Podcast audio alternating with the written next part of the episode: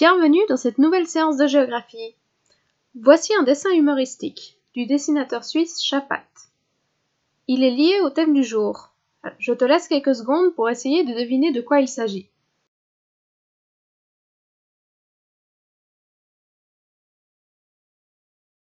Comme tu l'as donc peut-être deviné, nous allons parler du thème des réseaux de transport, et en particulier de ceux qui permettent de transporter des personnes.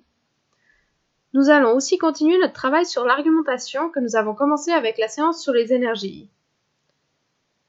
Avant de commencer, je vais te présenter rapidement les principaux objectifs de cette séance.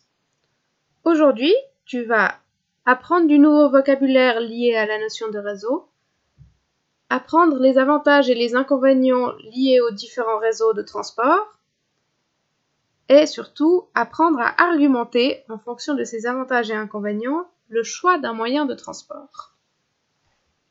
À tout de suite